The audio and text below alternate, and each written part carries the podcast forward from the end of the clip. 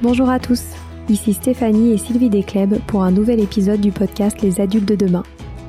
Les adultes de demain, c'est une conversation autour de l'éducation et la parentalité. Comme le disait si bien Maria Montessori, l'enfant est l'avenir de l'homme et nous souhaitons ainsi vous donner des pistes de réflexion et de potentielles réponses pour offrir aux enfants le plus bel avenir. Alors si vous avez à cœur d'offrir la meilleure éducation aux enfants, ce podcast est fait pour vous. N'oubliez pas de nous suivre sur notre compte Instagram Les Adultes de Demain ou sur notre blog lesadultesdedemain.com.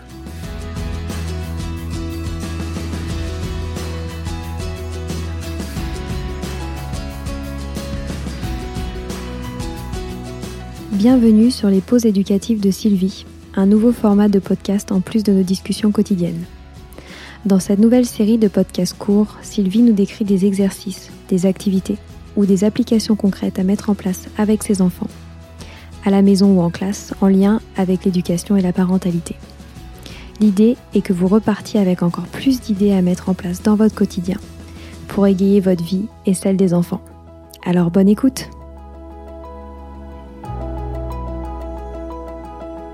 Aujourd'hui, je vais interrompre notre série de pauses éducatives sur les éléments essentiels à avoir pour l'accueil de l'enfant de 0 et 3 ans parce que c'est une journée un petit peu exceptionnelle.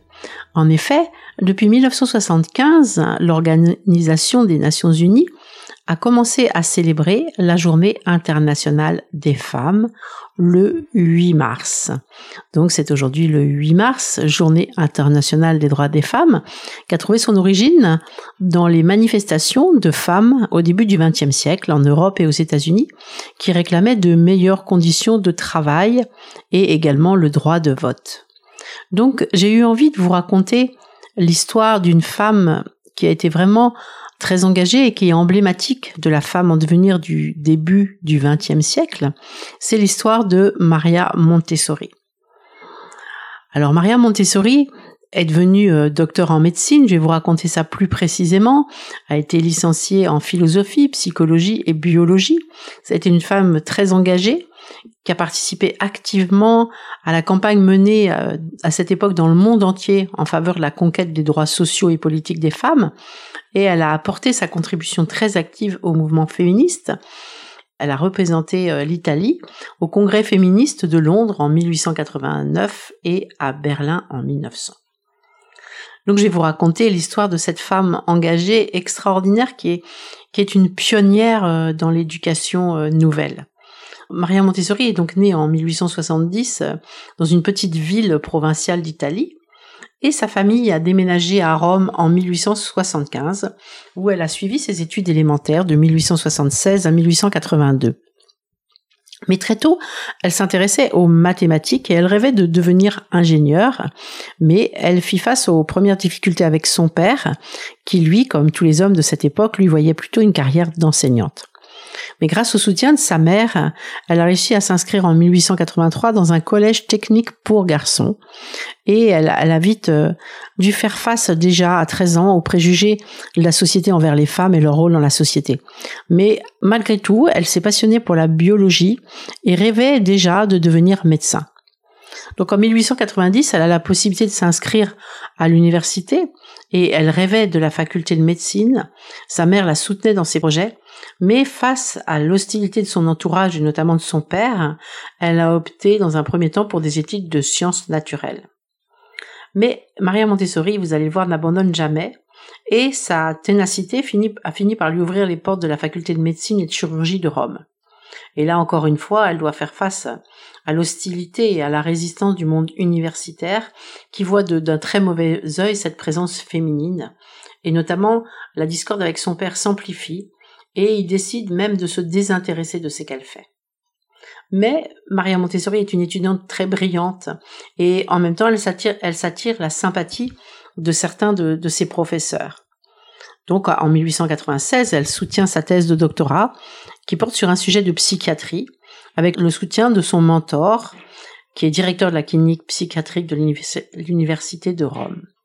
Et alors c'est une réussite totale pour Maria Montessori qui devient ainsi à 26 ans une des premières femmes médecins d'Italie.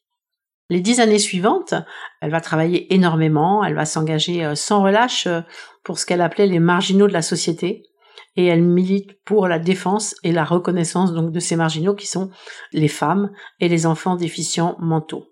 Donc elle va vraiment se battre pour les droits des femmes. Donc elle va se rendre à Berlin en 1896 puis à Londres où ses interventions auront un retentissement énorme. C'est là qu'ont lieu les congrès internationaux des femmes où elle représente la femme émancipée sans toutefois faire partie des femmes extrémistes. Hein. Elle représente vraiment la femme émancipée et elle exige la paix, les réformes sociales, l'éducation et aborde les questions féministes épineuses. Donc elle plaide vraiment pour une parité salariale, parce que les femmes de l'époque travaillaient le plus souvent dans des conditions déplorables, pour un salaire qui, était vraiment bien inférieur à celui des hommes. Donc les journaux ont publié les textes de son intervention et sa photo en première page, et euh, les gens se sont pressés pour assister à ces conférences, contents de voir que cette féministe était quand même très extrêmement féminine, etc. Donc en rentrant de Rome, en rentrant à Rome de ces, de ces congrès, elle retrouve euh, évidemment ses activités de médecin assistant en chirurgie à l'hôpital Santo Spirite. Et elle ouvre un cabinet privé à Rome. En 1897, elle a donné naissance à son fils Mario.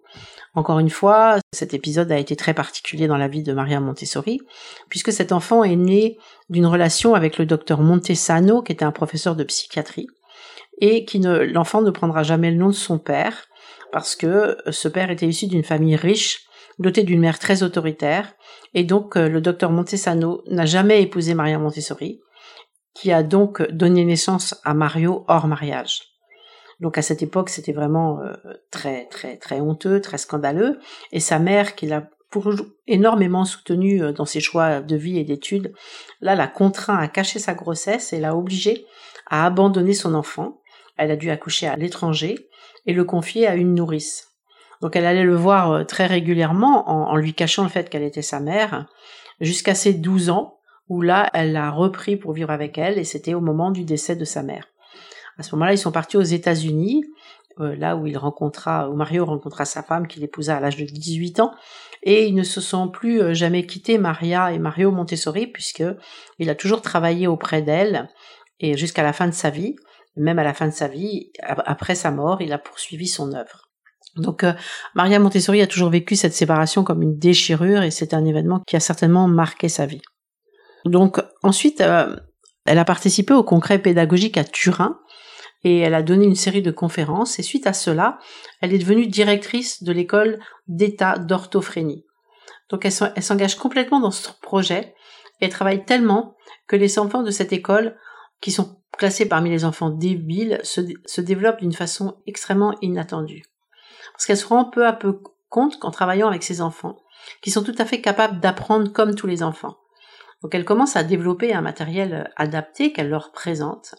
Et euh, au, grand étonnement euh, de tous les spécialistes de l'époque, ces enfants réussissent à apprendre à lire alors qu'on les croyait incapables.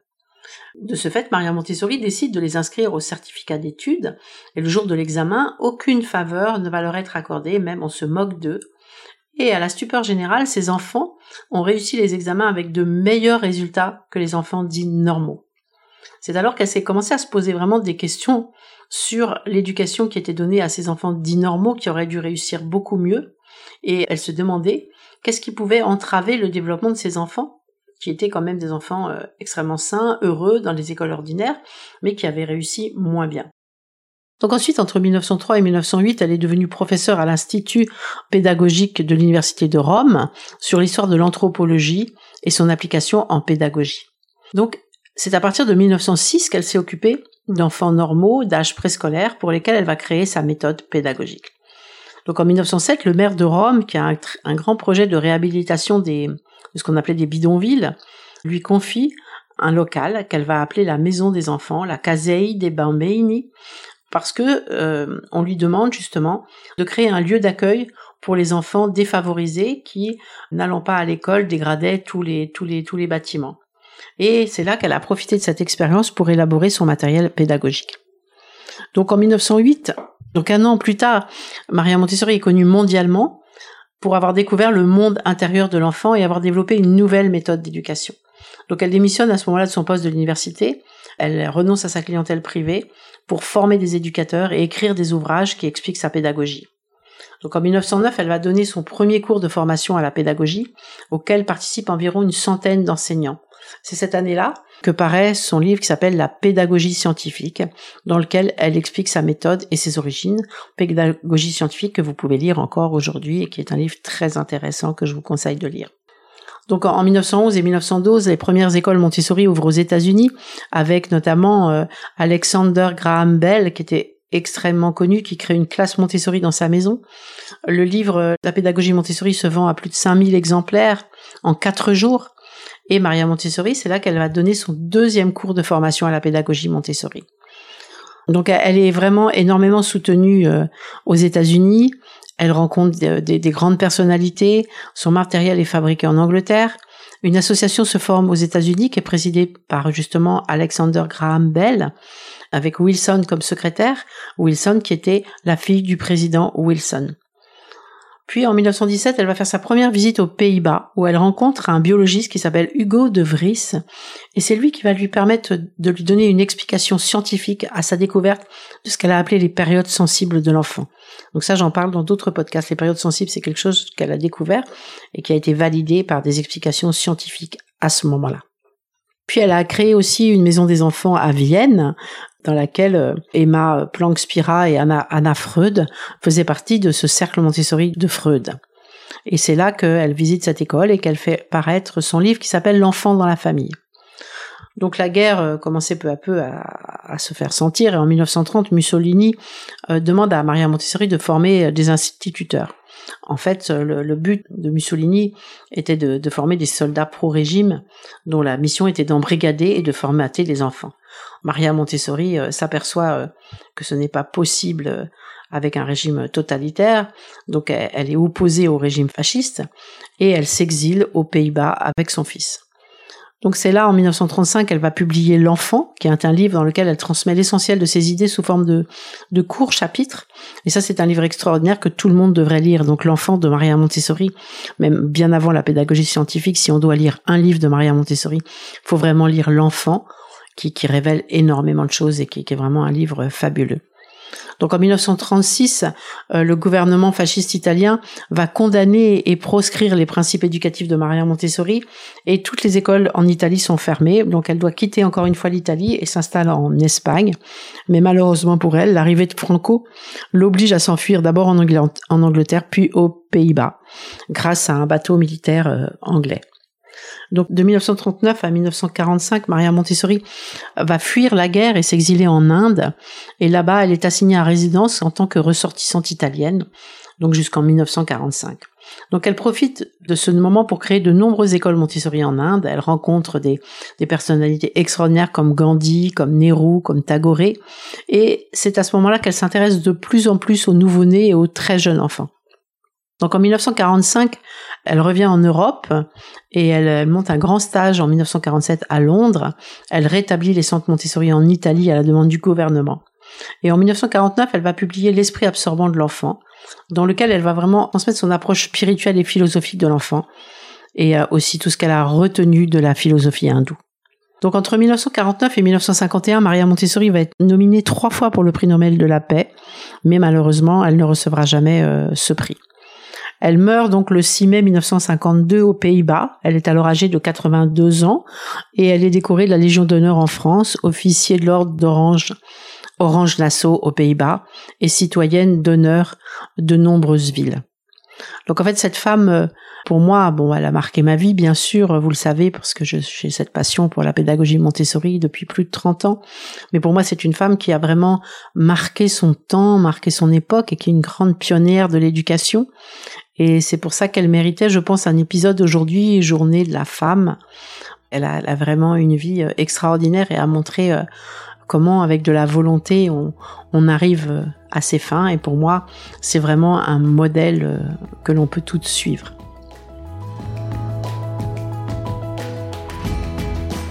Voilà, c'est fini pour aujourd'hui. On espère que cet épisode vous a plu. Avant de se quitter, on a quand même besoin de vous. Si après avoir écouté cet exposé, vous ressortez avec plein d'idées pour apporter le meilleur aux enfants, N'oubliez pas de nous laisser 5 étoiles et un petit commentaire sur Apple Podcast, sur iTunes ou toute autre plateforme d'écoute de podcast. Cela nous aidera à mieux ressortir et surtout à nous motiver pour continuer cette aventure ensemble. Si vous avez des suggestions, des idées de thèmes, des questions à poser, n'hésitez pas à nous contacter sur les réseaux sociaux, Instagram ou LinkedIn, en tapant les adultes de demain. Nous serions ravis d'échanger avec vous. Si vous souhaitez en savoir davantage sur Sylvie, je vous invite vraiment à aller voir son blog sylvidescleb.com ou à la suivre sur Instagram en allant sur son profil sylvidesc, D-E-S-C, Montessori. Enfin, si vous souhaitez en savoir plus sur le calendrier des prochaines formations Montessori, rendez-vous sur www.apprendre-montessori.fr. On a hâte de vous retrouver vite et à très bientôt sur les adultes de demain.